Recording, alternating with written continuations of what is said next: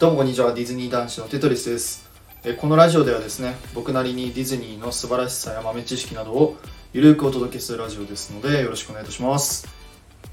え本日はですね本題に入る前に一つ、えーお礼を言わせてください、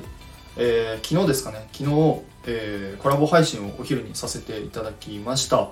えーレイさんとあと聞いてくださった皆様本当にありがとうございました。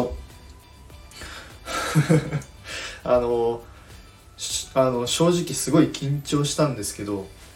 あの聞いてくださった皆さんがですね本当に優しくて、まあ、安心してというかすごい楽しく、えー配信をすることができました。本当にありがとうございました、えー今後ですねまあ個人的な雑談とかまたライブ配信とかもですねやりたいかなと思ってますので、えーそのその際はですね、え皆様またどうぞよろしくお願いいたします。ありがとうございました。で、えー今回はですね先日に引き続き、えービレッジショップスにあるショーウィンドウの中のちょっと props についてお話ししたいと思います。あのぜひ皆さんはまだ知らない方はちょっとぜひ探してほしいんですけどえっ、とですねこれがありますのがこのショーウィンドウの中にですねある楽譜がありましてその楽譜をですねちょっとよく見ていただくと、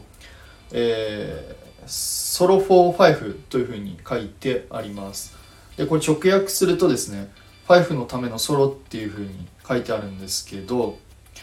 えっとですね実はこの5というキャラクターがですね「美女と野獣」に出てきています。はい。はい。あのいるんですけどまあ、厳密に言うとですね「美女と野獣」の映画ではなくてえその後に公開されたですね、えー、と1997年に公開された「えー美女と野獣の」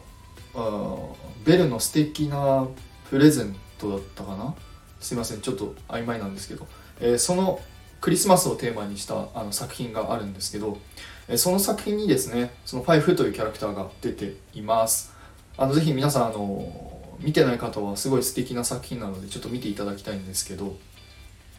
えっとね、そのサファイフというキャラクターがですねあのピッコロ音楽音楽じゃないですね。ごめんなさい。楽器のピッコロっていう楽器があるんですけどそのピッコロのキャラクターがいるんですけど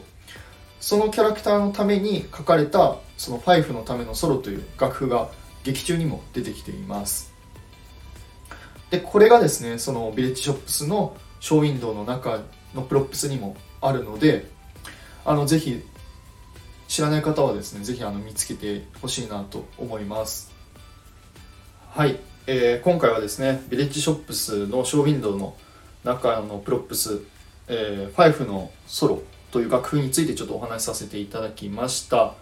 あの、まあ、少しでも皆さんの参考になればいいかなと思ってますので、